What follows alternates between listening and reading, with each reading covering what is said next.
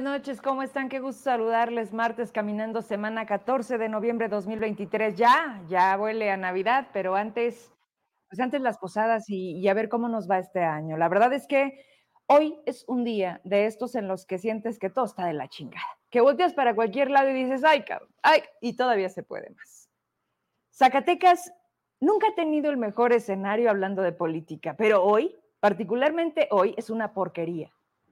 Y cuando volteas y ves a los que se empiezan a registrar, dices, no mames. Y así como ustedes, espero que así vayan a votar. Y lo decía hoy en la mañana alguien, pues sí, empezando por, ¿tiene su INE? dejamos que pase la moto porque estamos en vivo y si no, no me entiendo. ¿Tiene usted actualizada su credencial para votar? Sí, la tienen todos, chavos. Todos levantan, porque hay público. Bueno, porque si no la tenemos, no podemos votar. Y así podemos pelearnos en el Facebook y aventar madres. No va a votar. ¿Y sabe qué? Va a seguir Morena. Para chinga de muchísimos. Aquí tengo a uno, a uno que toma la tribuna y la toma fuerte.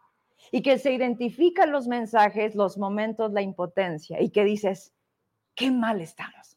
O sea, diputados de Zacatecas que van, así le puse la publicación, a calentar la silla lo que usted diga, presidente.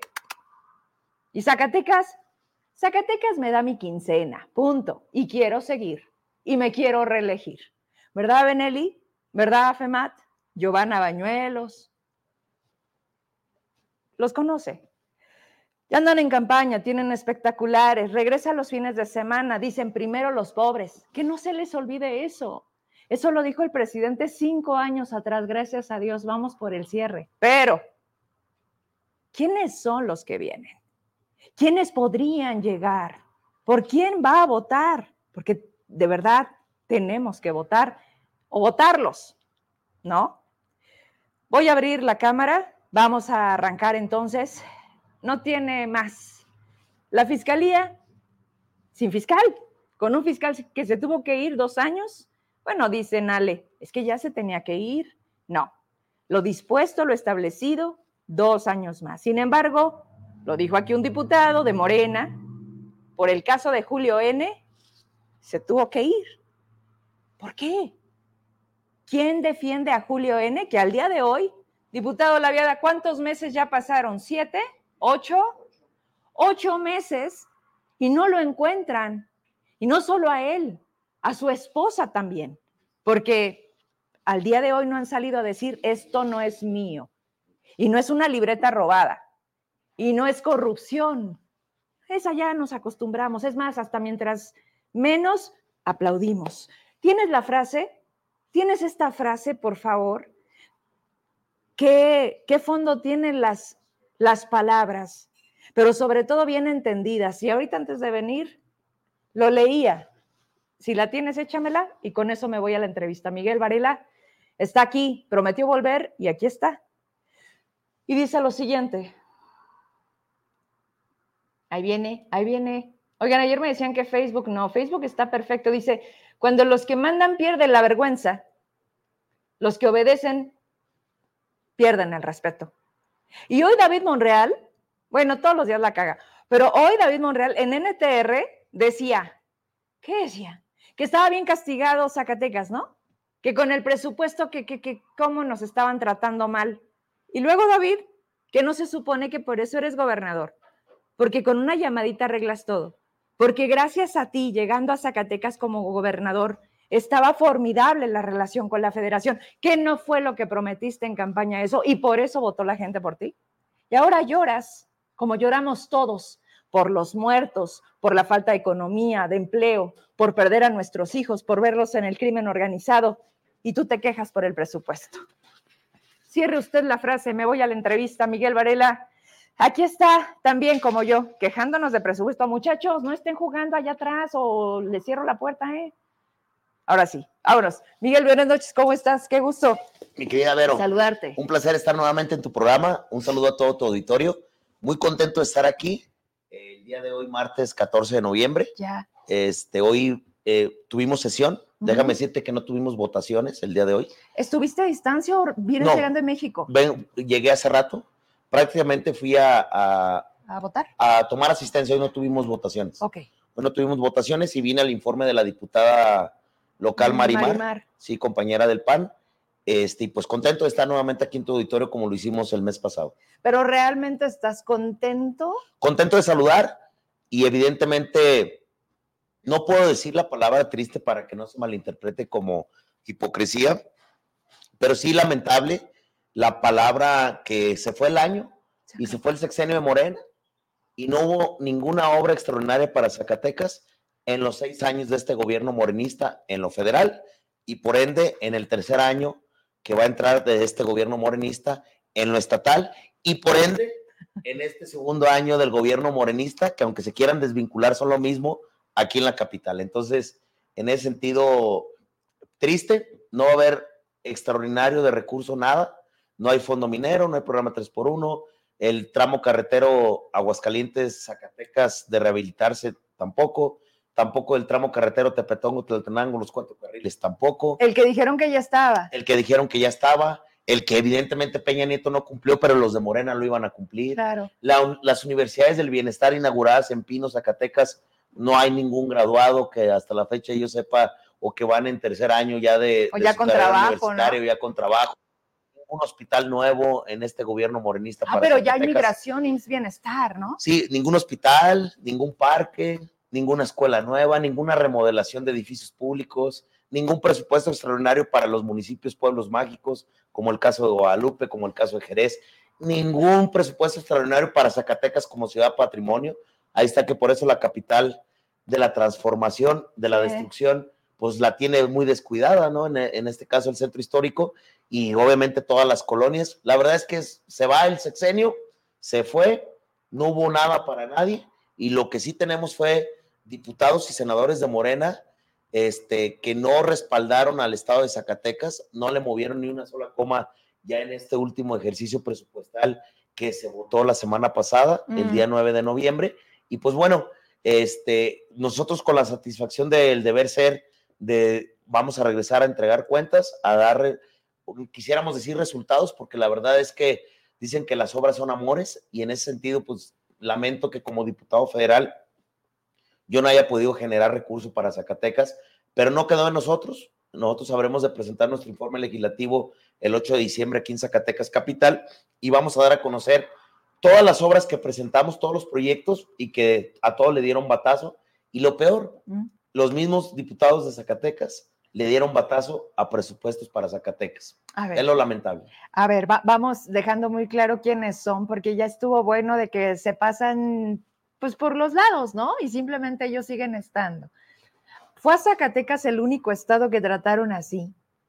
¿Es la república entera de este México? No. ¿O, para dónde se fue? Para el sur. O sea, siguen siendo las obras del presidente. Pero un estado similar a las situaciones que Zacatecas vive de migración, de minería, tema del campo, eh, tema de, evidentemente, cuestión de crimen organizado fuerte, Michoacán.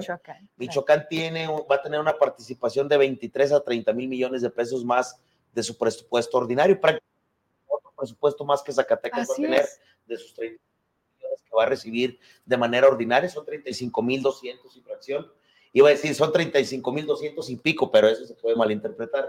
200 y fracción, este, los que Zacatecas recibirá de manera ordinaria. De hecho, ya en el tema de la inflación, son 200 millones de pesos menos los que recibirá Zacatecas el próximo año para tema de infraestructura. Oye, pero no entiendo entonces, digo, me queda claro que son los medios a modo del gobierno y además hoy hasta ya se sienten candidatos, pero hubo un medio de Zacatecas que dijo que 50 mil millones. Ah, ¿Eso qué? ¿De dónde se lo sacaron? No, no sé, es un, por un periodo que le dicen la chaireada, ¿no? Bueno, perdón, este, en ese... El pasquín. En ese, en ese, en ese título sí lo vi, es una mentira, no sé de dónde sacan. Y yo te busqué para mandar una nota a Latinos porque yo no puedo andar con pendejadas y yo te dije, diputado, ayúdame, me dijiste, Vero, viene castigado, viene menos, pero ¿hasta cuándo aquí lo van a dar a conocer? ¿A finales de noviembre? Porque hoy todavía no traen la cifra, ¿eh? No, no, es, es que más bien no la quieren dar a conocer porque saben perfectamente. Mira, hoy hablaba yo con el secretario Olivares, el secretario de Finanzas, le hablé por un tema pues, de peticiones que se tiene de la ciudadanía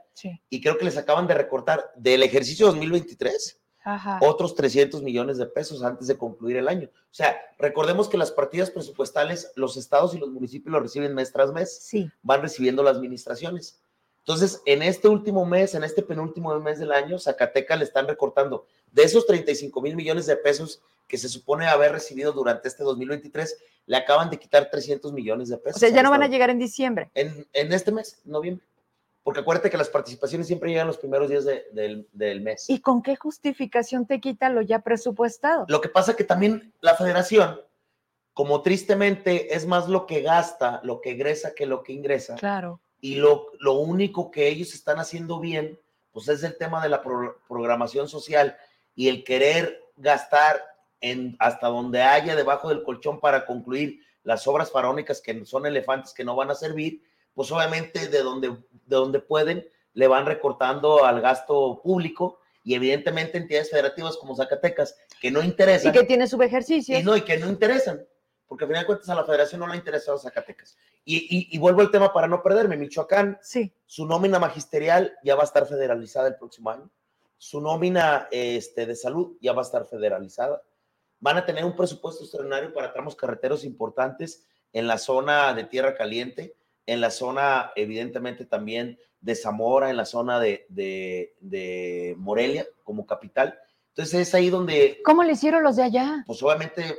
Moviéndose. Sí, claro. Yo, yo nunca en los tres años, eh, que, que, que, ya en este tercer año que estamos entrando como legislador, yo he visto al gobernador en, en la Cámara de Diputados, en las, en las comisiones, no he visto que vaya algún representante del gobierno del estado. ¿Ni Olivares? No, la verdad no. O sea, con franqueza, si van, si han ido con sus diputados de Morena, no nos han avisado. Pero yo recuerdo cuando yo fui alcalde, Vero, sí. de entrada había presupuesto extraordinario, el gobernador Tello nos convocaba a todos los funcionarios federales, a todos los eh, en independencia de partido, sí. y nos reuníamos.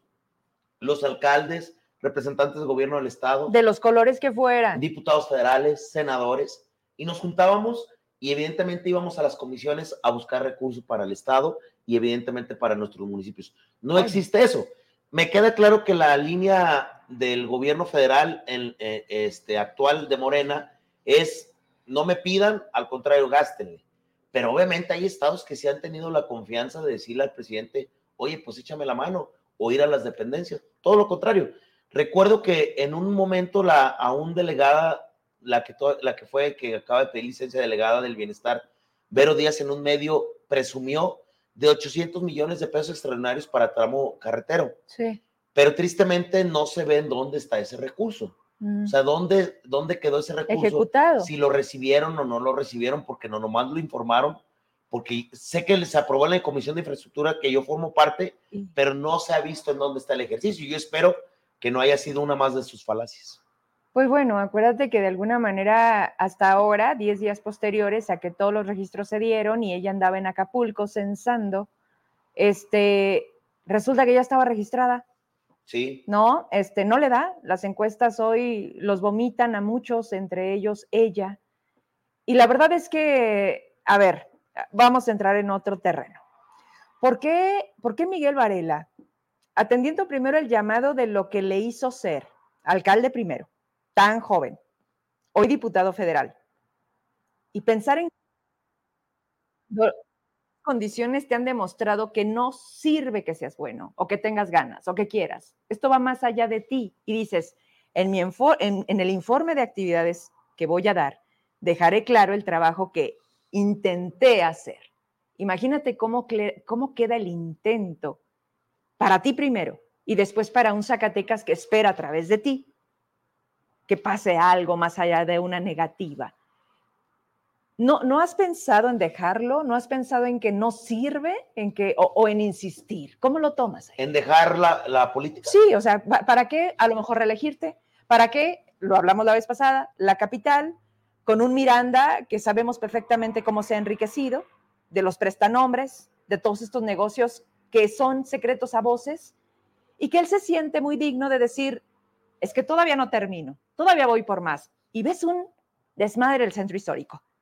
Todo está abierto, registros abiertos, casas por derrumbarse, inseguridad, las luces el fin de semana que llovió parecía disco, o sea, todo mal. Pero además, el día que inaugura su iluminación escénica, una fiesta, o sea, como si dijeras, eso cuesta y nos cuesta a nosotros. Son descarados. Sí, no, yo la verdad tengo una vocación. eh, me queda claro que son tiempos difíciles, pero pues es lo que también, sí, imagínate, nos hacemos a un lado los que nos gusta participar, quién va a dar la cara precisamente al electorado el próximo año. A todo lo contrario, para mí es más motivante porque creo que la adversidad viene la oportunidad. Y efectivamente, volviendo al- ahorita, eh, que entrando al tema de la capital, te lo digo contundentemente, Sí. cuando yo venía a Zacatecas, este, pues qué bonito Zacatecas, el bulevar hasta el centro histórico, pues, ¿no? Pero de verdad es que hay colonias y comunidades con mucha necesidad, de Sí. verdad te lo digo. sí. O sea, yo no sabía que aquí en Zacatecas capital, Mm. eh, y, y no es malo que lo diga, ¿eh? Porque me decían, entonces, ¿cómo es que no sabía? Pues por eso quiero aprender de cómo vive la ciudad para poder decir qué es lo que necesita cambiar, pues, ¿no? Sí. En ese sentido. Y yo veo que hay colonias y hay comunidades, hay viviendas que no tienen este, un Servicios tinaco, públicos, sí. que no tienen un calentador solar, que no tienen piso, piso firme todavía No hay agua. que no tienen drenaje, que no, y ya vaya, el tema del set- el 70% de la población no tiene agua. Yo estuve haciendo cuentas, en promedio la Giapaz recibe de Zacatecas Sí. aproximadamente de 40 a 50 millones de pesos mensuales. O sea, son más de 100 mil, Ujú. 100 mil eh, contribu- contribuciones, Sí. o sea, pagos de personas que tienen un negocio, que tienen su casa, que tienen Registro. ¿no? Son más de 100 mil pagos. O sea, son más de 48 millones de pesos los que se reciben mensualmente en Zacatecas Capital. ¿Dónde está ese recurso para generar que el agua, el vital líquido, llegue a todos los hogares de Zacatecas? Fíjate qué absurdo, ahorita lo acabas de decir. No sé si viste la fotografía donde anunciaban que iban a llevar pi- pipas a Acapulco. No sé, no Sí, sé si sí. reírme o llorar. Sí, sí, o sea, ese, ese es algo incongruente. Que el- y luego también, es, en- bueno, incongruente eso, como incongruente lo que el gobierno del Estado con el tema de los zacatecanos en Palestina, ¿va? Sí. que, que iban a ir a, a salvar y a, a- a rescatarlos. ¿Y los Y de aquí? "Oye, aquí 150 Diario, ¿eh? zacatecanos por mes están perdiendo la vida. Sí. Diario estamos teniendo más de 10 desaparecidos que de manera oficial no se dan a conocer. Ah, no, no, no, pero dice el presidente que le están haciendo chanchulla, que ahí le están No, inventando y unos dice, números. y, y dice, dice el gobierno del Estado Mm, que ha bajado la delincuencia. sí. Pues obviamente la gente tiene miedo de denunciar, no porque haya bajado. No porque estén dejando de Eh, matarlos. Ellos dan a conocer lo que públicamente la gente denuncia, Sí, lo que más bien eh, directamente denuncia. lo pero sí es realmente es un 10-20% de la realidad que sucede en Zacatecas. La cifra negra. Sí, lo, lo que te dije en el en el otro programa, no Sí. hay colonia, comunidad o municipio donde no vaya yo a visitar y que me digan, hay un desaparecido, acaban de matar a una persona, hay un funeral, o evidentemente a esta persona nos acaban de, de quitar nuestro negocio, quitar nuestro vehículo. En la carretera, a ver, te agradezco y respeto este luchador de Sí. artes marciales. Iba al aeropuerto de Tepechi, los bajan, les quitan todo, les, les las Luis Carlos cuentas. Bañuelos. Sí, y, y, y, y la, y se cancela pensando allá que estaba inventando aquí no ir. O sea, fíjate de qué tamaño Sí, Luis Carlos Bañuelos, el mes pasado iba a ir a, a Vancouver, a Canadá, Canadá, a representar a nuestro país, no a nuestro estado, ¿eh? a nuestro a país, México. en, en el tema de, de la UFC, Sí. sin apoyo del gobierno federal, sin apoyo del gobierno del estado. Con patrocinadores con como tú. Sí, Sí, con sí. patrocinadores que de repente eh, hacemos el esfuerzo de, de poner nuestro granito de arena. Iba por el tramo Teúl García y lo paran, lo bajan. Les dice, oye, déjenme ir. O sea, tengo que ir a luchar. Pero pues era una. ¿Qué una crees? De le golpean las manos. O sea, lo, lo dejan, lo- lo dejan inactivo de su cuerpo, Sí. le quitan todos su vehículo, sus pertenencias, y él ya no puede, ya por ende tuve, tiene que cancelar, y esa cancelación a él le genera otro problema, porque apenas estaba ascendiendo, Sí. entonces la UFC lo que hace es Sanciona. sancionarlo y a lo mejor no volverlo a invitar, porque también estás hablando de, un, de una pelea que iba a ser transmitida a nivel internacional. Sí, otro nivel, era Otro otro, nivel. nivel. Y yo no vi al gobernador No. diciendo, venimos a apoyar a respaldar a este Zacatecano, o yo no veo al gobierno del estado diciendo, Luis Carlos, te llevamos ahorita inmediatamente, Sí, hacemos lo posible para que cumpla. te respaldamos los oficios y documentos que necesites para que la UFC te permita seguir, eh, con- continuar con Faltaban dos días, ¿no? Para la pelea. Para la pelea. Iba con tiempo. Para- iba con tiempo. Y luego tú lo sabes, le íbamos a decir a Luis Carlos, oye, ¿por qué no denuncias? El temor, pues, ¿no? No, pero ¿sabes qué fue lo que me mató? Que estaba a punto de salir esta nota a nivel nacional y que me dice, Vero, tu nota no va a cambiar nada. Me duele mucho reconocer cómo estamos viviendo. Lo que para mí representa esto, me van a, o sea, es un contrato, es lana, este, es otro nivel, ¿no? No lo vamos a entender porque ellos están de otra manera. Me dice, prefiero estar tranquilo. Sí, no, Estoy vivo. Y dije yo, qué impotencia. Es que solo el que carga el morral sabe su contenido, pero tú no sabes en ese momento cuando te secuestran, cuando te privan de tu libertad, ya que te sueltan, qué es lo que te dicen. No, pero lo que menos quieres es hacer público, lo que más tienes es miedo y tiene toda la razón. Te voy a contar una historia y no la voy a decir de dónde y cuándo. Ok. Hubo un exalcalde que fue a quejarse con el gobierno que evidentemente lo estaban extorsionando. ¿El actual? No, no, no, no. Ah, o sea, no quieres entrar en precisiones. No te voy a decir qué municipio, qué lugar. Está bien, está bien. Como si fuera una anécdota. Va. Tal alcalde se queja al gobierno de que está siendo manipulado por la delincuencia, el crimen organizado.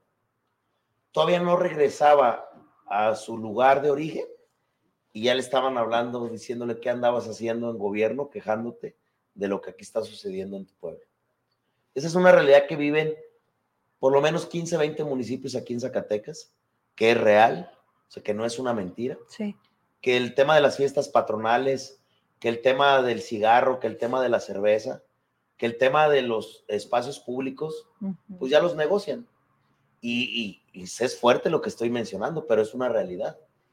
Eh, lo dijo una vez un sacerdote de Jalisco, que allá en el norte de Jalisco, hasta la mitad de las fiestas patronales era para una parte para la iglesia, otra parte para estos camaradas. O sea, son cosas que de verdad, como tú dices, me queda claro que Zacatecas no ha vivido el mejor panorama. Tristemente, siempre Zacatecas nos tiene en último lugar. No interesamos como Producto Interno Bruto, no interesamos como ingreso per cápita. Electoralmente. No interesamos electoralmente.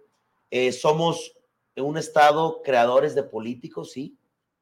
Eso, pues obviamente, siendo político te da gusto. Pero tristemente somos un Estado entregado a las posiciones y evidentemente a la línea que nos indiquen. O sea, yo no veo a Ricardo Monreal con mucho respeto, pues yo por eso el otro día lo dije en mi frase, no sé si lo viste. Un Monreal construyó Zacatecas y ahora un Monreal lo destruyó. destruyendo. Este, y es el fin de la era para mí.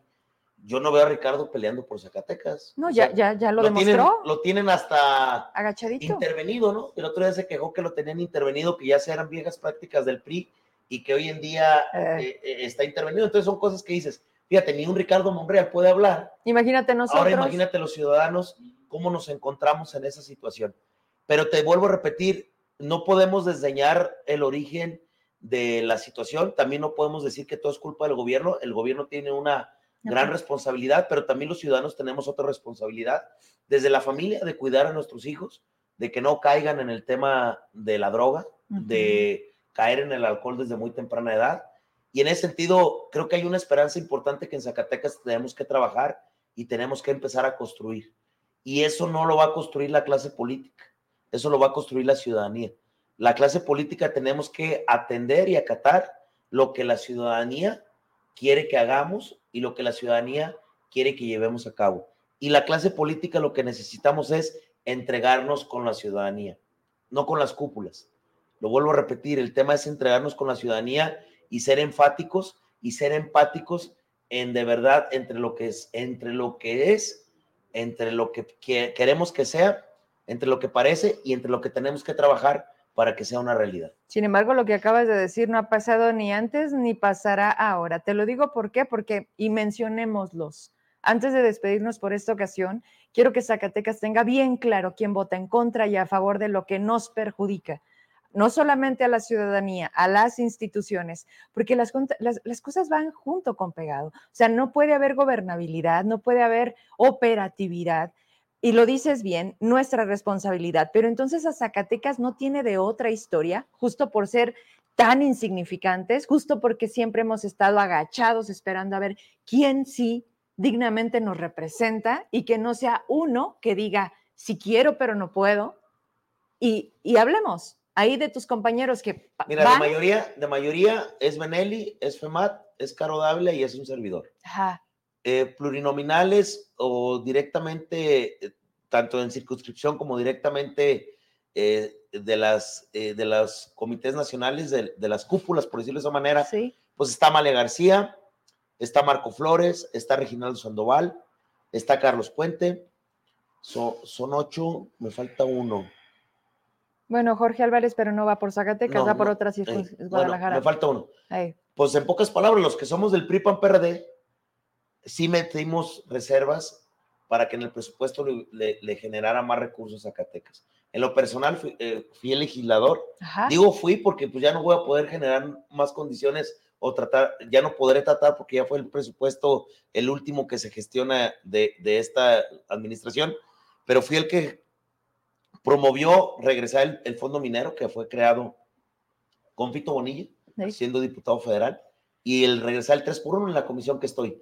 Entonces, en pocas palabras, para yo no decirlo, tú ya, ya te lo estoy diciendo, los que somos del PRI PAN PRD tuvimos reservas, votamos en contra del presupuesto que la federación presentó, que Morena presentó, y todos los diputados zacatecanos de Morena, del PT y del Verde contundentemente, no presentaron ninguna reserva de recursos para Zacatecas, y todo lo contrario, los recortes que Zacatecas va a recibir el próximo año, Es no se quejaron y no votaron en contra de eso. Que quede claro, ¿no?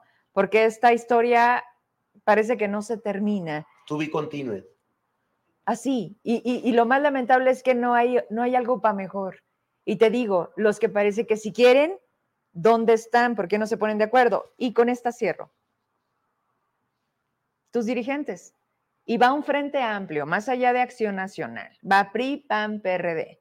¿Dónde están quedando? ¿Por qué no se ven? ¿Por qué parece que Morena va a ser lo último que siga quedando?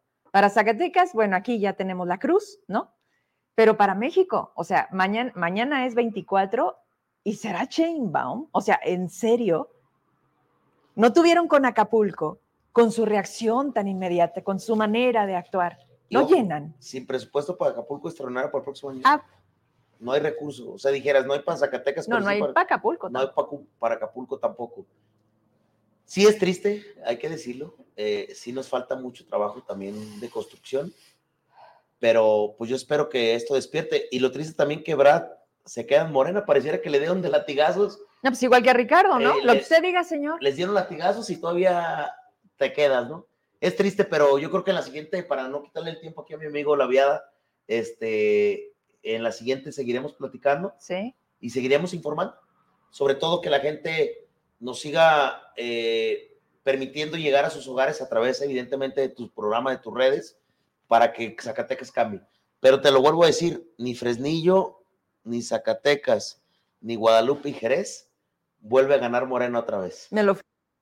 Casi, casi te lo puedo asegurar. ¿Ya te registraste? No, es que todavía no hay registros para nosotros. Ahorita hay registros del Senado. eh, ¿Que es tema 20 de noviembre? Más o menos 20 de noviembre sale el proceso electoral. Entonces, la verdad, eh, de ya el 2025 ya te, te digo, ¿sabes qué? Así voy y, y a lo que tope primero Dios. Y para entonces nos saludamos. Para entonces nos saludamos. Y ya veremos para el rumbo, porque finalmente también cambia. Sí, claro. O sea, una vez que me digas, Vero, voy a la capital, va a cambiar. así Vero, es, me relijo acá. Así ya es. veremos. Sin duda, ya veremos y hay que hacer equipo con los demás actores que habrán de participar también. Tienes ganas todavía. Sí, Tienes tengo energía. 34, 35 años. Ojo, yo me quiero retirar hasta los 50 años, ¿eh? Ok. Yo no me veo a los 60, 70 años en la política. Ok. La verdad es que no descansamos. Y como tengo temor de Dios, quiero tener tiempo hasta para que Dios nos perdone las chingaderas que hacemos. Pues, este, no acumules mucho para que Así haya tiempo. Oye, bueno, luego hablamos de eso. Es que me llama la atención. ¿Qué, ¿Cuánta chingadera las perdonará? Le decía yo a mi esposo, oye, esta ola de cabrones, ¿a dónde se irán? Sí, ¿Por qué no se van? así Pero hasta parece que tienen un pacto. Y seguramente no es, no es allá. No, no, no. Pero bueno, Por eso, ya luego te platicaré el por qué esta, esta frase. ya está. ¿Sale? Gracias. Gracias, hacemos, hacemos, espera un Ah, poquito, perdón. hacemos una pausa y, y todavía no me voy. Vamos con otra entrevista. Gracias, Miguel Varela. Al contrario, El año de Vero. 1998 marcó mi inicio en el maravilloso mundo del periodismo. Primero en la radio me enamoré de los medios, después la televisión. Con solo cinco minutos de dos horas de programa hicieron que las levantadas a las 5 de la mañana valieran la pena, porque de manera casi inmediata me confiaron conducir un noticiero y de ahí para adelante, hasta lograr el horario estelar. Combinar los medios con otras responsabilidades siempre ha sido parte de mis días. La perseverancia ha dado ya a un público fiel que sigue cada paso que doy. Trabajamos todos los días para consolidar esto y ser una alternativa libre e independiente. Medios hay muchos y surgen más a cada momento, pero ahí radica el reto, en el cambio, la innovación y lo que difícilmente pocos tienen, muy pocos, la oportunidad de decir las cosas como son. Hoy nos mienten como estrategia y está funcionando. Vivimos en la era de la incertidumbre y el problema no es vivir en una sociedad que acepta la mentira, sino en una que rechaza la verdad. Hemos pagado numerosas veces el precio de decir la verdad, pero amamos hacerlo y lo seguiremos haciendo. Señalaremos a los que se sienten intocables, haremos visible lo que denuncia la gente. No importan colores ni los partidos. Que la gente se informe para tomar mejores decisiones, no solo individuales, sino colectivas. Este es un año importantísimo en todos los sentidos, más en lo político. Muchos actores sin menor mérito quieren seguir en el poder. Nuestro trabajo será mostrarles quiénes son y por qué ahora sí, según ellos, cumplirán o mínimo, porque tienen el descaro de seguir diciendo que confiemos en ellos. Vamos por todos, incluso por los que no quieren dar la cara a los cuestionamientos. Soy Verónica Trujillo. ¿Están listos? Nosotros sí.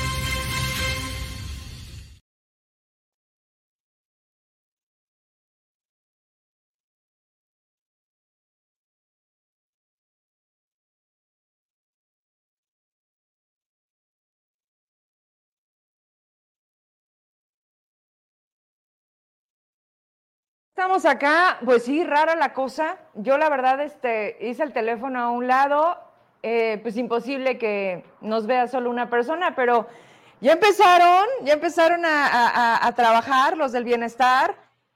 Pues miren, pendejes, pendejos y completos todos. Este, pues no puedo decir la palabra que, que quiero, pero aquí vamos a estar, la gente nos ve. Si por Facebook no se puede, estoy por, por YouTube. En YouTube tienes gente. Vámonos para allá, vámonos a Twitter y tenemos más plataformas. Y pues ni hablar, esta es guerra sucia, al final es lo único que sí saben hacer. La siguiente entrevista, pues sin duda el propio personaje es, es fuerte, es controvertido y, y aquí hablamos, porque siempre le digo, vamos a hablar en serio y, lo hace. Enrique Laviada. Enrique Laviada, quien hasta hace unos días eh, tomó la dirigencia estatal, el delegado político, ¿verdad? Era, es el, el nombre correcto del PRD. Este partido que, bueno, lo último que nos ha demostrado es que vaya para arriba, sino todo lo contrario, están por desaparecer. Y con la salida de Enrique Laviada, que ahorita vamos a abrir la cámara, le saludo de una vez. Qué gusto tenerte aquí de nuevo. ¿Cómo estás? Muy bien, Vero Trujillo, ¿cómo estamos? Pues, pues mira, encabronada. Estamos, eh, sí, ya O sea, sé, ya estoy sé, ya sé, Encabronada. ya sé. Eh, es increíble ver todo este cochinero. O sea, siempre se puede más y nos toca verlo aquí. Pero, ¿qué pasó en el PRD? Que abriste la puerta y te saliste mejor. Que dijiste, ahí está su partido. Busco Distrito Federal 3. A ver, ahora sí que llévame por partes. A ver, A ver, ¿cómo está la cosa? ¿cómo- está? ¿Dónde ¿Cómo me está la- perdí? dónde- dónde me perdí? Mira, eh, la- el bloque opositor es un bloque eh, eh, diverso, ¿verdad? plural, Sí. en donde existen eh, ideas eh, distintas en muchos sentidos, coincidentes en una que es muy importante, o, o en un- una serie, un conjunto de ideas que son muy importantes, la defensa de la democracia, la defensa eh, de los derechos eh, sociales exigibles, la defensa de, una, de un proyecto de nación abierto al mundo, con una economía abierta a las nuevas tendencias de la vida eh, global, y que se ha visto afectada severamente por el, llamémosle, obradorato, ¿verdad? que ya Mm, está, suena feo eso, ¿verdad? Todo feo. Suena feo porque es feo lo que, lo que hemos estado, lo que, la regresión que hemos estado viviendo. Y, y en efecto, en, en muchos estados, y lamentablemente en Zacatecas así había sucedido, digamos, la, el, el- el- el ala izquierda de esta coalición, que representada por el PRD, mostraba eh, eh, signos eh, preocupantes de debilidad en, muchos sentidos. Digo que especialmente en Zacatecas porque aquí el PRD gobernó por más de una década. Sí. Y con todo y las críticas que pudieron haber existido a esos periodos de gobierno, yo fui muy crítico en, una parte de este periodo en el que, como periodista, estoy hablando, y no obstante ello, a Zacatecas le iba bien. Le iba bien. Los, eh, es esto que mencionaba el, diputado hace, hace unos minutos, de que los gobernadores convocaban a sus legisladores de los distintos partidos para luchar por, los, por lo que a Zacatecas le, le, corresponde, eso ya no existe. Eso, eso desapareció completamente. a ver, pero ahorita, dejó de existir con esta gente. Con, e, con ellos, sí, claro, con la, con la llamada 4T. Sí. E, entonces a mí, yo, yo tengo una muy buena relación con los actuales dirigentes nacionales eh, del PRD. Los conozco desde hace muchos años, muchos años. Compartimos muchas, muchas luchas, eh, muchos, muchas etapas de la vida personal y política. Y me, y me, me convocaron, me invitaron a, a fortalecer al PRD. Para, para, mí era un compromiso, ha sido un compromiso eh, ético, porque eh, yo me incorporé a la bancada del PRD, como bien lo recuerdas en, el, en, el, Congreso. El PRD se portó eh, generosamente conmigo, me permitieron ocupar un lugar en la Jucopo a nombre del PRD, me, me, permitieron llegar a ser presidente del Congreso desde la bancada del PRD, me permitieron desde la bancada del PRD llegar a la presidencia de la mesa directiva eh, me permitieron desde la bancada del PRD presidir la comisión jurisdiccional del Congreso, que es una de las comisiones, creo yo, importantes, y que en este periodo fue, lo fue mucho más por el caso, el sonado y complicado caso de Julio N., que implicó un proceso de desafuero inédito en la historia del, del, estado de Zacatecas. Todo eso, todo eso fue posible gracias a, digamos, al, a la generosidad de la bancada del PRD. Y cuando a mí me pidieron eh, apoyar al PRD como delegado político eh, del Comité Nacional, sin embargo, el proceso electoral ya está en marcha, ¿verdad? ya está en marcha. Y entonces había que tomar una decisión. ¿En qué consistía esta decisión? Eh, ¿Entregarse a las labores partidistas o pensar en participar electoralmente en la siguiente contienda? Si yo hubiera seguido como delegado político de la Dirección Nacional del PRD, estaba yo impedido para participar como candidato. ¿Pero eso no lo pensaste cuando aceptaste? La verdad no. La verdad no, porque eh, sentía yo que eh, las oportunidades, los caminos electorales para mí estaban, eh, ya habían llegado a un cierto límite. Sí. Pero con la torpeza del régimen bueno, tú lo dices, yo creo que cada vez que, cada vez que abres tu noticiero, o sea, eh, el, gobierno ofrece enormes oportunidades para hacer algo por su torpeza. Y creo yo que eh, en, particular en el Distrito Federal que corresponde a la capital del estado, ellos muestran una debilidad eh, importante. Y yo creo que es momento de que desde una postura opositora se les arrebate el, Distrito 3. FEMAT no ha hecho nada por Zacatecas. ¿Y se quiere reelegir? Es probable, es probable. Y, si no es él, si no mm. le toca a él, le tocará eh, el, turno de encabezar a Morena, a Gabriela Pinedo, exsecretaria de gobierno, diputada, que creo yo eh, no ha sido el mejor papel eh, precisamente para, para, Zacatecas. Entonces, yo valoré todo esto y consideré necesario, conveniente eh, arriesgar y, emprender este, este, este proyecto. Y por eso le, le, pedí al PRD que comprendiera esto, que comprendiera esta decisión. Eh, creo que hay muchos compañeros que pueden hacer la parte de la organización eh, partidista y, del proceso electoral. Yo creo que sí, hay, hay, hay, hay, hay todavía personas que yo respeto que pueden, que pueden hacerlo y, y yo dedicarme más a la parte ciudadana que creo que en este momento es lo, es lo más importante.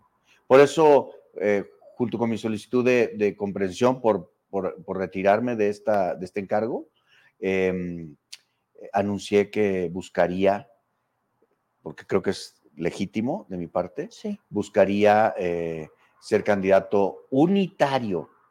Esto quiero aclararlo, ¿eh?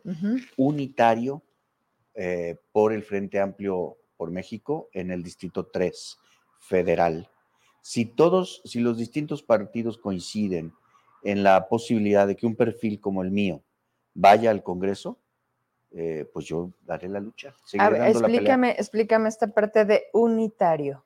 Sí, eh, creo que es muy importante que el Frente Amplio por México llegue a acuerdos de candidaturas únicas a la presidencia de la República, por supuesto, mm.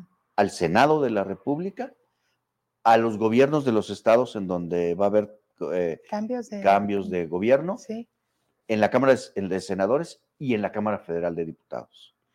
Creo que ahí el Frente Amplio debe de ir completamente unido. Deben mm. ser candidatos únicos en todas esas, en todos esos cargos. Y en algunas presidencias municipales, en distritos locales, eh, en las regidurías, yo creo que los partidos pueden jugar también sus propias cartas, ¿verdad? Creo que es parte del modelo democrático en el que hemos vivido últimamente y, creo que es posible. Así se llaman eh, coaliciones parciales o flexibles, ¿verdad? Ok, a ver, el, nombramiento, la fotografía, aquel momento fue de la mano de Zambrano. De, Jesús Zambrano. Eh, eh, el documento que nosotros subimos hoy, que tú nos haces de parte pública, este, es así de la misma manera como se da conocimiento y ellos te respaldan. O sea, ellos te dicen, ah, ok, este, o sea, tienen esta facilidad en el partido de, de ahora no, mejor acá y no te castigan. No, porque son decisiones eh, libres que tomamos quienes participamos en política. Sí. Y, yo creo que ellos lo, yo creo que ellos lo, han entendido como algo normal, como algo que sucede en la vida eh, política de, México. Tú lo ves, bueno, ahora hay muchísimos movimientos, ¿verdad? A ver, el, el, el, el ahora exgobernador de Nuevo León juraba por los por, los clavos de Cristo que él iba a terminar. Y sin embargo, las circunstancias lo llevaron a tomar una decisión y optar por ser candidato a la, presidencia de la República. Está bien, pues que lo asuma, que asuma lo que eso significa, ¿verdad? Yo creo que esto, yo, yo creo que esto hay que verlo con, con, con suma naturalidad. Son, son movimientos que en la política tienen que ver con las circunstancias en las que uno vive. ¿Qué es lo, qué es la parte, dónde está la parte clave, Vero? Sí. ¿Y a qué diablos quieres ir al Congreso? federal. ¿A qué diablos? ¿A qué? Yo pienso además que, será que soy muy optimista, creo que es posible, creo que es posible lograr una mayoría parlamentaria distinta Morena en el próximo proceso electoral. Creo que es posible ganarles la presidencia de la República. Si, si si les ganamos la presidencia de la República, yo estoy seguro que Xochitl Gálvez le va a dar al Congreso mm. un papel muy importante para la gobernabilidad democrática en México y para el progreso y para todos estos planes que tiene Xochitl para recuperar al México que podemos estar a punto de perder. Y yo quiero estar ahí. A mí me gustaría estar ahí. me gustaría ser parte de ese proceso. Si no es así, si, si, si por desgracia Xochitl no puede llegar a la presidencia de la República, creo que es muy importante que haya un Congreso libre, plural, donde haya una mayoría distinta a, Morena para que este país no se vaya al carajo, ¿no? A ver. Y quiero estar ahí, digo, bajo cualquiera de las dos circunstancias me gustaría mucho estar ahí, me gustaría mucho estar en la tribuna, me gustaría mucho eh, formar parte de la organización de un bloque de esta naturaleza. Lo viví en Zacatecas. Exactamente. logramos construir un bloque plural que le arrebató a Morena. Morena la tenía facilísima, Vero pero la tenía facilísima, tenían una mayoría holgada, podían, eh, podía, David Monreal podía haber hecho lo que se le diera la gana con el Congreso. No lo hizo porque no le interesa, como no le interesa nada, ¿no? O sea, como no le interesa la economía, como no le interesa la seguridad, como no le... No le interesa Zacatecas. como no le interesa y ahora se queja del presupuesto. Eh, bueno, es que tenemos un, un gobernador que se queja de todo. Pero no hace nada. Pero no hace nada. E, entonces, yo creo que fue muy interesante construir esta, esta mayoría. Algunos compañeros eh, diputados que formaban parte del bloque oficialista ahora forman parte de un bloque distinto Sí. y gracias a eso pues, hemos logrado algunas cosas en, en- en Zacatecas. ¿verdad? A ver, hablemos más allá de las emociones de querer estar en los momentos de la historia. Eh, yo lo veo difícil. ¿Hay algo más que esa emoción? ¿Hay alguna negociación? O sea, ¿hay algo que a ti te dé ¿Me- más me- me- preguntas? Sí, es, es pregunta, porque, porque tú no te mueves así nada más, porque, porque creo que la, la- la madurez, la experiencia, lo que ya has vivido, has vivido e incluso muy cerca de los que hoy han salido los peores gobernantes y sabes perfectamente cómo no hacerlo. No solamente es una cuestión de, de hacer política, sino de ser personas, ¿no? Y, y creo que, que te ha quedado claro el cómo no quieres ser. ¿Qué admiras de ti? ¿Qué, qué- qué te, qué te salva? ¿Qué, puedes decirme tú hoy que en esto que es muy distinto estar en los medios de Sí. comunicación, te ha permitido pararte aun cuando han sido... Sí, ha habido amenazas, ¿no? ha habido presiones, ha habido duras presiones. ¿Qué, qué me, qué me mueve? ¿Qué me, qué, qué me da gusto? ¿Qué me hace sentir bien? Mm, Que me pare alguien en la calle y me diga, no le afloje, sígale, sígale. Ah, ah, aunque, aunque yo sepa que a lo mejor es, es, es- es- Es queda bien. es- son, son solo O palabras. vaya, tal vez, aplauden y vienen contigo. Pero, también. pero lo, lo que a mí me dice todo esto, todas esas expresiones, es que hay un, un se- un sentimiento, hay un estado de ánimo en la gente que está a punto de reventar. La gente ya no soporta estos, a estos, A es- a estos. est- a estos, eh, eh, torpes, fracasados, este, Farsantes. perdedores, farsantes, como le dije al, al, al- al cuate este, ¿no? O sea, son unos farsantes. Y, e- y este cuate que vino eh, a, a- a ser secretario de, de gobierno es el peor farsante de todos Bueno, si pusieron a Gabriela No, primero, no, no. Bueno, ¿qué- por- qué por- a más ver, daba A ver, Reyes? yo diría, yo diría, aunque a, a lo mejor somos adversarios y ya no lo vuelvo a decir, ¿verdad? Pero en descargo, pues por lo menos es de aquí, eh, o sea, tiene arraigo aquí. Digo, este cuate, la verdad, no, no, yo, yo le hice, yo le hice el sarcasmo este de que, de que eh, si hay problemas en el municipio de Tabasco, ¿no? Él, él toma un, eh, un, compra un boleto de avión para Villahermosa, ¿no? Ajá, O sea, porque no sabe. no tienen idea de, de lo que es Zacatecas y de lo que, de lo que significan nuestros problemas. O sea, a mí me, a mí me anima mucho el, el encontrarme todos los días con, con, con grupos sociales, con personas, con ciudadanos, con instituciones, ¿eh? Mm. con instituciones, incluso o representantes de instituciones que realmente están interesados porque esto no siga.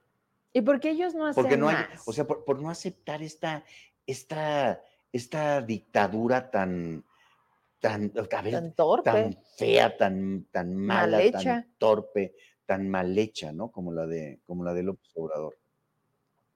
El- el- la imagen viva de esta dictadura es este señor atascado en un jeep militar, ¿no? Y, y- y como que todo mundo queriéndolo ayudar, ¿verdad? O sea, todo mundo queriendo ayudar Atención, al presidente atención. para que pudiera salir del, del- del atasco del vehículo, cuando era él el que tenía que ir a ayudar a la Y tenía cómo, pero gente. no Él lo tenía quiso que ir a ayudar a la gente de Acapulco. Y el 46% de México, en esta última de México, elige, pues nada más el 46 dice que como que no actuaron bien. O sea, ahí es Sí. donde dices, a ver, Sí. ¿de qué tamaño tiene que ser? pero ¿qué está pasando en Guerrero?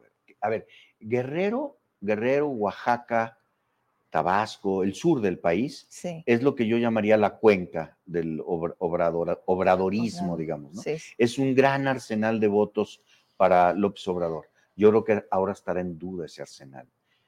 Conozco Guerrero, Sí. Conozco a la gente de Guerrero, sé que es gente de mucha lucha, muy dura, eh, muy, muy eh, brava, y, y- y yo sé que no, se, no, no solo no están a gusto con lo, con lo que ha pasado con López Obrador, sino que se la van a cobrar electoralmente. Lo, el voto de castigo en las urnas va a ser, yo, yo creo que va a ser fuerte, porque ya es el colmo, ¿verdad? Ya es el colmo que ante una desgracia como Hayan la que se así. hayan actuado así, que no hayan destinado un solo peso eh, en Eso el es- presupuesto para la... Estamos hablando de, la, de recursos para la emergencia, ¿eh? O sea, estaban hablando de cerca de 20 mil millones o algo así de pesos para la emergencia. Pero la reconstrucción de Acapulco no le va a costar, eh, no va a costar menos de 20 mil millones de dólares. Es lo que se está, es lo que los especialistas, digamos, están manejando. Entonces, la actitud eh, eh, indolente, cobarde del presidente de la República, yo creo que va a tener un efecto electoral negativo hacia Morena. Eh, en muchos lados se están tomando decisiones muy torpes, lo están haciendo aquí en Zacatecas, lo hicieron en la ciudad, su mejor carta en la ciudad era Harfuch. Y lo bajaron. Pero López Obrador le dejó claro a Claudia Sheinbaum, se llama, ¿no? La que también mandó para. Se llama Claudia Sheinbaum. Le dejó claro que el bastón ese que le dio es una réplica. no es una réplica. O sea, no es el de Adevera. No es el de Adevera. O sea, el, bastón de Adevera lo tiene él. Eso no se lo presta a nadie. Y lo va a seguir teniendo ah, él. Claro, ese no se lo presta a nadie. Ese no lo presta a nadie. Entonces yo creo que la personalidad eh, emprendedora, fuerte, alegre, animada, eh, eh, renovada de, de Xochitl Galvez sigue siendo la nueva esperanza. O sea, la esperanza sí cambió de manos. Te debo de decir algo, porque ustedes son los últimos que deberían de no cegarse. Hay mucho electorado que ni convence Chainbaum ni de broma, pero tampoco Xochitl. o sea, la ver, sí. sí. pero ojo aquí, o sea, no estamos ganando la abstención, no porque, porque México no ha gobernado de las mayorías reales. Sí, o sea, gana de los que van y mueven y la despensa y los apoyos sociales, de las venganzas y de las condiciones, que ha sido su manera de, operar de Morena, ¿no? Pero fíjate nada más a qué nivel de descaro hemos llegado, como para que los peores hoy se sientan los primeros con esto de irse a registrar, aunque sepan perfectamente que solamente va a ser si alguien quiere.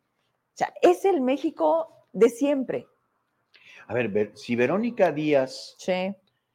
Em, sí, sí, sabes a quién me refiero. Pues una que, este, que nos están presentando, que ella es Vero, ¿no? Sí, que nos están presentando. Si Verónica Díaz es eh, candidata eh, para el Senado, creo que hay un proceso para que ello suceda. Por encuesta. Si Verónica Díaz eh, termina siendo candidata al Senado, yo creo que eso es un, yo creo que eso es algo muy provechoso para la oposición porque es, es, eh, es exactamente, exactamente el gobierno que no quiere la gente. Esto que tú dices, o sea, el, el, eh, lo, marrullero, lo autoritario, lo grosero, ah, despótico, eh, vulgar que puede existir en política, lo, representa esta, esta, esta posible candidata. no, pero que además no va puntera. No. A eso voy, o sea. o sea, a, ver, le están dando, dicen que cuando tu enemigo se equivoca no lo interrumpes. Entonces yo digo, adelante, que le dé. adelante, adelante, que vaya, que, que se, vaya de Zacatecas, a ver si ya gobierna aquel. Oiga, que se anime, que deje gobernar al otro, que se vaya de candidata, ¿no?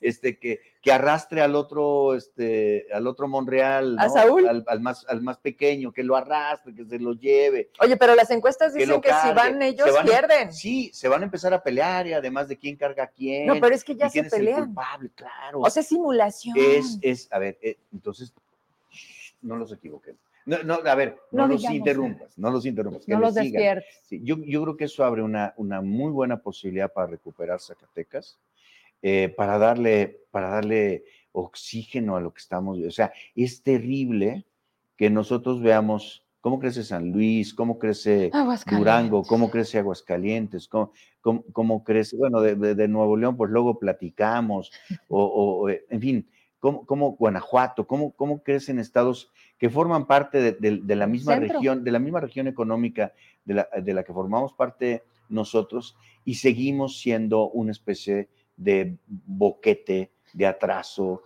de, pena, de, pena. eh, de, tristeza en, medio de todo eso. ¿Qué hay que hacer? Mm. Es esto que te causa también emoción a ti. O sea, tenemos que buscar la manera de que nos siga. O sea, dicen los europeos y dicen bien, hay que relevarlos. Nos sirvieron, Entonces hay que relevarlos y hay que estar confiados en que es posible revelarlos, que relevarlos, o sea, que, no, que, no, son, que, no son invencibles, que no son imbatibles, no lo son, es que no lo son. Son, son muy torpes, son muy defectuosos. Entonces, hay que competir. ¿Cuál es su fortaleza? ah, ah, ah, ah, fíjate, qué, qué pregunta tan interesante. Yo creo que si todos superamos el miedo, lo sacamos del gobierno. La gente tiene miedo, tiene miedo de muchas cosas, le tiene miedo al gobierno. Pero al gobierno que no le paga, que le trata mal. A que lo despide, que lo despide, que, ¿sí? ¿Dónde está, ¿Dónde está lo interesante en los procesos sociales? Que las rebeliones suelen ser silenciosas, no siempre son escandalosas, no siempre son estruendosas. Yo creo que en Zacatecas se está acumulando una rebelión silenciosa que puede llegar al momento de las urnas y revertir. ¿Qué pasaba con el viejo régimen? Era cuando alguien decía, es que pues, se puede derrotar a este viejo régimen en las urnas. Muchos, entre ellos yo, nos burlábamos y decíamos, no, eso no es posible, nunca vamos a poder, nunca nos vamos a poder sacar, ¿no? O cambiar o hacer cambiar. Sí. Y llegó el momento en que sí. ¿Cómo me di cuenta yo de que ese momento había llegado? Pasó hace, pasó hace ya bastante tiempo, en el 2000, mm. cuando la alternancia. Sí. Yo me di cuenta cuando salí a la calle a votar y vi que había una cola que daba la vuelta a la manzana. Eso no es normal.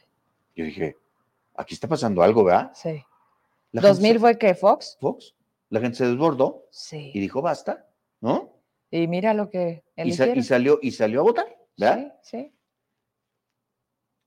Yo creo, yo creo que eso representó un gran cambio para el país.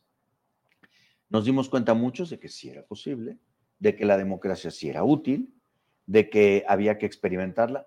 Los mexicanos no habíamos experimentado la democracia propiamente. ¿eh? Digo, la alternancia en países como Argentina mm. o, Chile o Uruguay o Colombia o Venezuela o cualquiera, eh, escoja usted un país de América del Sur, existió desde hace mucho tiempo, mucho tiempo antes de que, de que pasara en México. ¿verdad? ellos estaban mucho más acostumbrados a la democracia que nosotros. Por eso ahora le duele tanto a los venezolanos lo que está pasando, ¿verdad? Porque ellos estaban acostumbrados a una democracia y a una alternancia más o menos estable, ¿verdad? Entonces, yo soy, yo soy, un yo soy optimista en este momento. Soy la parte a lo mejor más optimista de este, de este proceso. Sí, pero, pero yo insisto, tú no eres optimista de la nada. ¿Qué hay del otro lado? Más allá de lo que tenga que ver contigo, tú hablas de una alternancia, de un hartazgo, de que ya conocimos su torpeza, su, su soberbia. Su, maldad, ¿eh? Sí, claro, su, perversidad. Su perversidad. Su perversidad, así le dijeron el otro de Arturo Nalo. Eh, a ver, para ser vuestra, vuestra, eh, dice, para ser perverso hay que ser malo e inteligente. Yo no pero ¿qué te preocupa? ¿Qué negociaciones? Lo ¿Qué me preocupa? Que no hay opción enfrente, que no hay oposición, que no se ha hecho presente, que los dirigentes no son los más moralmente correctos, que lo último que ha hecho un Alito Moreno es, a ver, simplemente ya debería de estar afuera y él está todavía. Un Marco Cortés, ¿Marco? sí.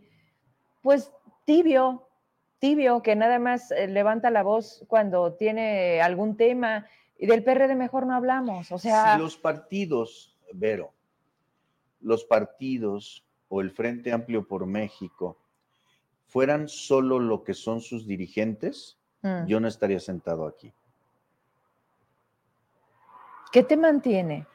Me mantiene el saber por lo que por lo que yo he ya experimentado, por mi experiencia, por mi trayectoria, por lo que yo he vivido, por lo que yo he visto, me mueve saber que los partidos, los movimientos de cambio, de liberación, si así lo quieres ver, son mucho más que sus dirigentes. Mucho más mucho. Entonces, ¿por qué no los quitamos? ¿Por qué no ponemos a otros si al final eso no es trascendido? Porque puede, porque en determinado momento pueden ser elementos instrumentales de los cambios. ¿Sí me explico? O sea, solo son instrumentos. Yo no creo en los partidos como si fueran iglesias o como si fueran eh, sectas, o, ¿no? Sea, eso, eso ya no existe. Ya no existe en el mundo, ¿verdad? A ver, a ver, en España estaba el Partido Socialista Obrero Español y el Partido Popular, era la izquierda y la derecha. Ahora, ahora entre uno y otro hay 20 variantes, ¿sí? Sí. de otros países de Europa, pues mejor ni hablamos, o sea, son muchísimo más ricos en sus, ah, o incluso en los Estados Unidos. Decir el Partido Demócrata es decir muchísimas cosas, no es una sola cosa. Por eso te digo que no son ni sus dirigentes ni, ni sus historias lo que, lo que suplanta a los actores reales de los procesos eh, históricos, ¿verdad? Eh, pongo un ejemplo, eh, regreso al ejemplo de Fox.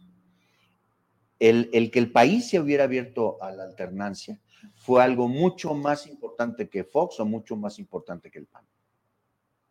Fue la posibilidad. de un más Me- allá. Claro, fue la posibilidad de un México diferente. Pasó Y- igual con López Obrador. Y, y empezó a ser un México ¿No? diferente, ¿verdad?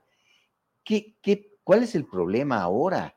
El problema es que ese México diferente, con sus, eh, con sus problemas, bemoles, defectos, o sea, no hay, no hay un sistema, el, el sistema perfecto no existe, ¿verdad? Lo que existen son los sistemas perfectibles. Eso es lo que existe, ¿verdad? Con, con todo y sus defectos, con todo, y- México avanzaba por la vía democrática Sí. hasta que llegó López Obrador al poder. Cuando llega López Obrador al poder y empieza la ofensiva en contra de las organizaciones, de las instituciones autónomas, eh, cuando empieza la ofensiva en contra De quienes no de la. Comisión Nacional de los Derechos Humanos, cuando empieza la ofensiva en contra del Consejo eh, eh, para la Competitividad, cuando empieza la, la ofensiva contra el INEGI, contra el INAI, contra, contra el Todos. Parlamento, contra el Poder Judicial, Sí. entonces las luces de alerta se prenden y dicen eso, eso es camino a la dictadura, ¿verdad? camino a que, so- a, a que no solo haya un, un- un solo partido, sino que haya un- además un dictador tras bambalinas. Eso, eso no lo podemos permitir en México. México es una nación muy importante en el mundo, Vero, como para estar en manos de un tipejo como López Obrador. No hace falta más que ver eh, cualquier mañanera para sentir pena ajena de ese presidente. A mí me da pena tener un presidente así. Cuando, cuando, cuando, cuando el mundo está viviendo momentos eh, espeluznantes, momentos terribles, momentos de grandes definiciones. Oye, eh, pero a ver, espérame. que rompen esquemas. Y Eh, tener un ignorante. Pero o sea, ese ignorante era alabado por los Monreal, con los que tú sí estabas en aquel momento. No, bueno, yo, yo, yo trabajé con Ricardo Monreal Sí. cuando, cuando López Obrador era, eh, Nadie. era un, un político más en, en- en este país, ¿verdad? pero siempre la- se había comportado así. Yo, fíjate que Porque yo- viene del fíjate PRD. que, fíjate que yo, no, él viene del PRI. Yo, yo, sí viene del PRI. Yo, yo, yo no. Pero también estuvo el PRD, ¿no? Sí, sí, claro, fue presidente Fue. del PRD. Yo nunca coincidí, eh, me, me refiero no solo en pensamiento, ¿sí? Si yo nunca coincidí eh, con López Obrador en nada. O sea, yo fui fundador del PRD, por cierto. Sí. Eh, el, el- el- el- el momento del PRD en el que yo me incorporo es el de Cuauhtémoc Cárdenas, el de Porfirio. Muñoz Ledo, el de Ricardo Pasco, Pedro Peñalosa, todos, to- todos estos políticos eh, eh, di- que dirigían a- al- al PRD o eran parlamentarios en, esa, en, en ese momento. Y justo, justo cuando llega López Obrador a la, a la- a la- a la di- dirección del, del PRD, yo, yo me empecé a alejar. Yo, yo he tenido una postura crítica hacia López Obrador desde, Siempre. desde entonces, sí. Y, y lo bueno es que la tengo por escrito, ¿eh? Para que luego no me digan, para que luego no me digan, no, es Dijiste- que usted antes le, este, le, le- le prendía incienso a López Obrador. Jamás, jamás, jamás. Sí, en, en efecto, yo siempre vi en él, aunque insisto, de lejos, ¿verdad? Porque nunca estuvimos, nunca compartimos Más allá. de- sillones, ¿verdad? Eh, eh, este, siempre vi en él un, un, un, eh, un- un tiranuelo en potencia. Así se comportó en el PRD cuando fue presidente. Y así lo es. Y yo eh, eh, eh, tomaba distancia sistemáticamente con, con- con Ricardo respecto de López Obrador. Mm. Si alguien sabe de mi posición crítica hacia López Obrador es Ricardo Monreal. porque, yo, porque además yo se la expresaba, se la decía todo el tiempo. Lo he dicho siempre, ¿no? Y él ha sido respetuoso con mi postura, ¿no? Cuando trabajé con él en el gobierno fue respetuoso, a pesar de que yo eh, siempre expresaba mis puntos de vista contrarios a, al observador. Oye, y, y, aún así es cuando luego dices, ¿dónde se toman realmente las decisiones? ¿Quién elige las candidaturas? ¿Dónde se palomean esos nombres? Y te lo digo porque si algo tienen estas personas que están enfermas de quién no está con nosotros, te, te ponen dedo, ¿eh? ¿Y cómo pues, iba bueno, a permitir bueno, el tipo? a mí, dímelo a mí, dímelo a mí. Pero ¿cómo iba a permitir que llegaras al Congreso por Morena? Cuando en aquel momento la situación era otra. Al día siguiente cambió, pero, o sea, siento que pasó lo mismo. y les costó caro, ¿eh? Les, cos- les costó caro. Ese autoritarismo, Sí, yo se los hice pagar, y lo digo abiertamente. Yo les hice pagar ese autoritarismo, porque entonces ellos me empujaron a la oposición. Yo, yo podía haber sido, como lo fui mucho tiempo, una oposición interna, digamos, sí. porque creo que además eso se vale, ¿verdad? Tener una postura crítica dentro de un partido, ¿no? Es sano. es sano que exista eso. Yo podía, podía, podía coexistir así, podía existir de esa Sí. manera. Creo que además era sano, pero ellos decidieron patear, excluir, insultar, Como lo Es- hicieron con Ricardo. como, como se lo hicieron a Ricardo en otro momento. Sí, sí, cuando, él, cuando, cuando yo decidí separarme de, de- de la bancada y, em- y empezar una ruta opositora, eh, digo, ya, eh, voy a confesar cosas, ¿no? Eh, nos encontramos circunstancialmente en un evento y me dijo, ¿qué estás haciendo la viada? Y yo le dije, pues lo mismo que hiciste tú cuando te patearon, ¿no? Y ya se hizo como que se fue para otro Eh, lado. Pues digamos que lo entendió, ¿no? lo, lo entendió, no, no sé, no sé si, si Sí. siga siendo tolerante a estas alturas an- ante Sí. mis posturas. Yo no, no he hablado con él hace, hace mucho tiempo, desde que- prácticamente desde que llegué al Congreso, pero, es que sabes que pero siempre, a ver, pero lo que sí te puedo decir Sí. es que, al menos en mi caso, y lo tengo que decir también claramente, Ricardo Monreal siempre ha sido muy respetuoso con, con, conmigo, con lo que yo pienso. Eh, desde el principio, cuando yo eh, fui a trabajar con él, yo solo le pedí una cosa, Mm. cuando empecé a trabajar con él, yo solo le pedí que me diera la oportunidad de hablarle con franqueza. Porque... Y te dijo, Por- por, favor, no me lo pidas. Oye, espérame, porque, porque Lambiscones tenía mucho, no sé si te Ah, acuerdas. Tenía Y aparte les pagan. pero además se lo dije, se lo dije, se lo dije. Eh, yo le dije, Lambiscones tienes mucho, ¿para qué quieres otro? y, y él me dio esa libertad, yo siempre estaré agradecido con eso, siempre lo digo. Hasta que ya no le gustó. Cre- cre- creo, que, creo que fue el mejor gobernador de Zacatecas, hasta ahora lo sostengo. Y, y la, la vida te lleva muchas veces por caminos distintos. Lo importante es, en todo caso, reconocernos entre todos como adversarios, acaso, pero no como enemigos. Ese es el problema de López Obrador y sus Mm. seguidores. El problema de López Obrador y sus seguidores es que a todos los demás, es decir, a todos los que no pensamos como Igual. ellos, nos ven como enemigos. A los adversarios se les derrota en las urnas, eh, Vero. A los enemigos se les elimina, se les liquida. Por eso el riesgo, ese es el riesgo que está corriendo el país. Yo quiero, yo quiero jugármela en la oposición. Me encanta para- cómo te echas eh, para adelante. Me, me- me la quiero jugar en la oposición. ¿Te vas para- a poner guantes? eh, cua- me- a mí me encantó, a mí me encantó una consigna de los trabajadores de la, fiscalía. de la, fis- de la, ¿O de no, del, del, ¿Del del, Poder eh, Judicial? del Poder Judicial, ¿Cuál? cuando se pararon frente al Senado Sí. y gritaron, señor senador, señor, señor senador, detén al dictador. Sí. Yo Y quiero, no, y no eran pocos. yo quiero estar ahí. Yo quiero estar ahí. Y, y a la gente en Zacatecas les consta, a mucha gente le consta, Sí. que cuando yo digo que quiero hacer algo es porque realmente estoy No, convencido de ello. Pero no solamente lo estás diciendo, por eso te digo, en lo que llevamos de entrevista, que vamos ya casi a finalizar, te me echas para adelante con una emoción que yo no sentiría justo por lo que estamos viendo. Algo estás viendo tú que no estamos. Sí, pero ver, mira, mira, deja- déjame, déjame eh, eh, recordarte algo que para mí fue clave, en, en- sobre todo en esta etapa de, del gobierno de David Monreal. Mm.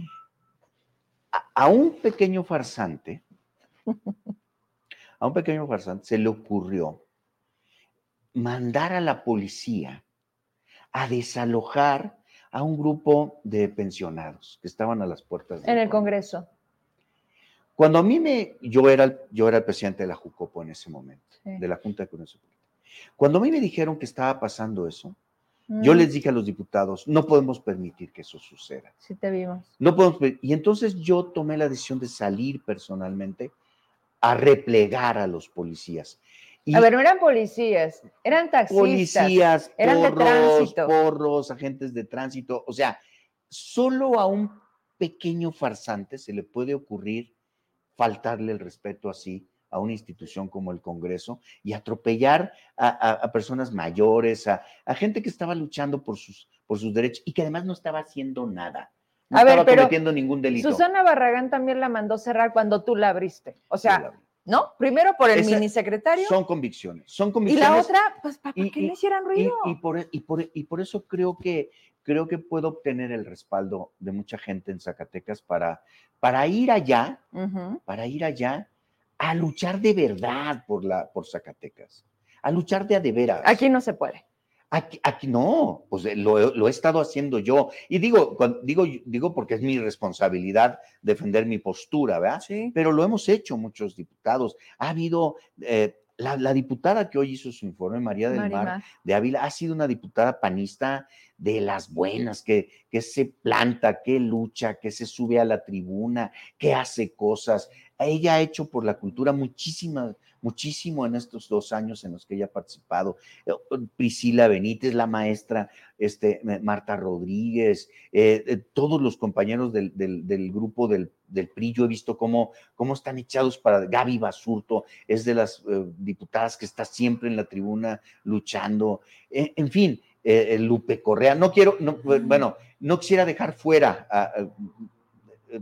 Carlita Valdés, que ha dado una lucha por, por la defensa de la salud pública en Zacatecas realmente admirable. Yo creo que eh, los diputados opositores en Zacatecas hemos dado muestras de dignidad, de entereza y, y de lucha en contra de este siniestro personaje llamado David Monreal. Fíjese cómo le llamo, siniestro personaje, porque se ha revelado no solo como el peor, yo, yo voy escalando, ¿eh? Voy escalando. Oye, pero me estás Eh, hablando como si ya se fuera. el- ¿eh? La chinga es que Ah, apenas no, espérame, dos años. No, no. 2024 es el año de la revocación de mandato, Ya no vas a estar.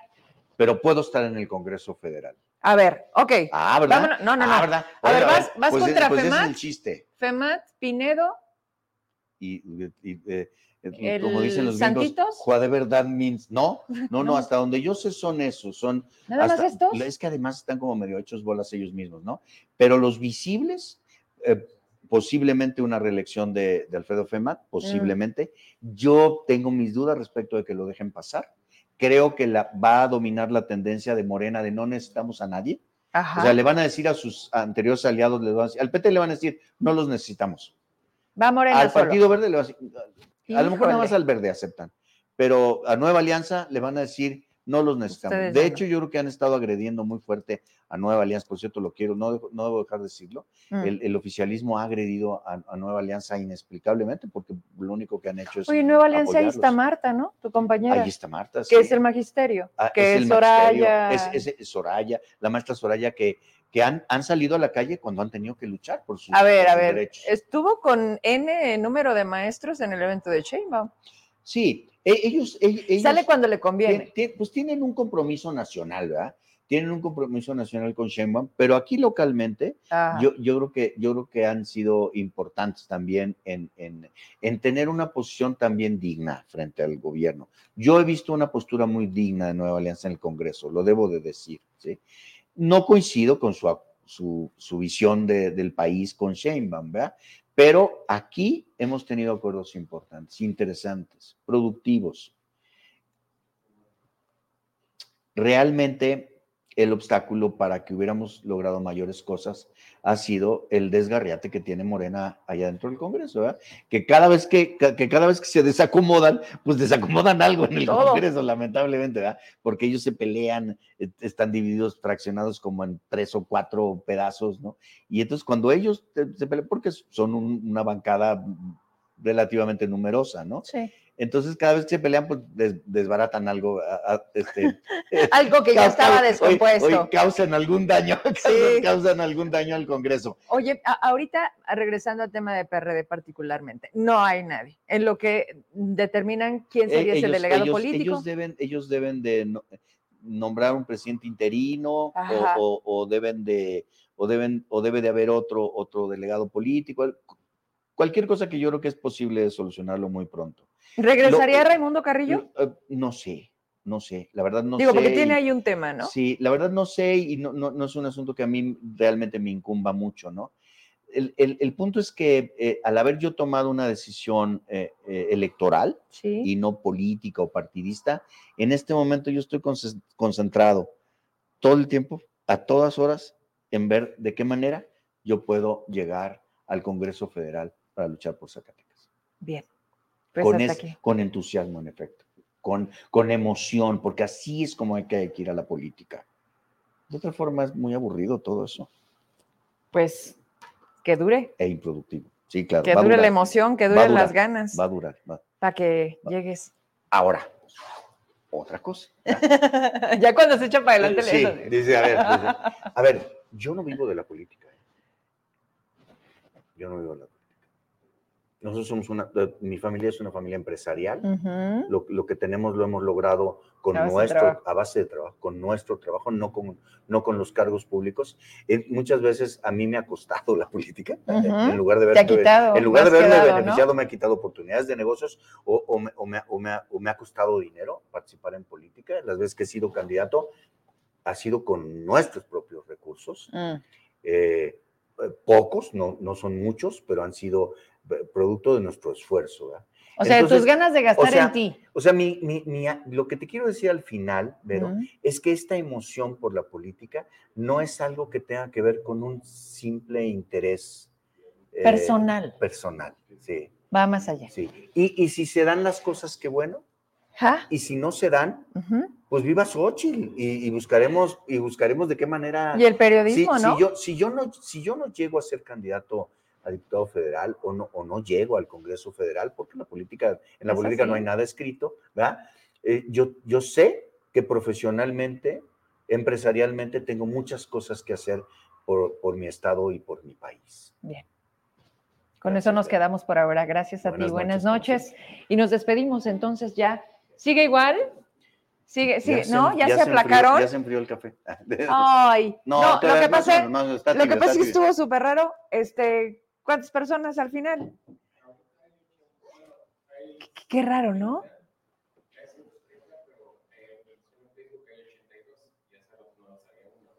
¿Cómo no. ves? No. Ni siquiera tú me estabas.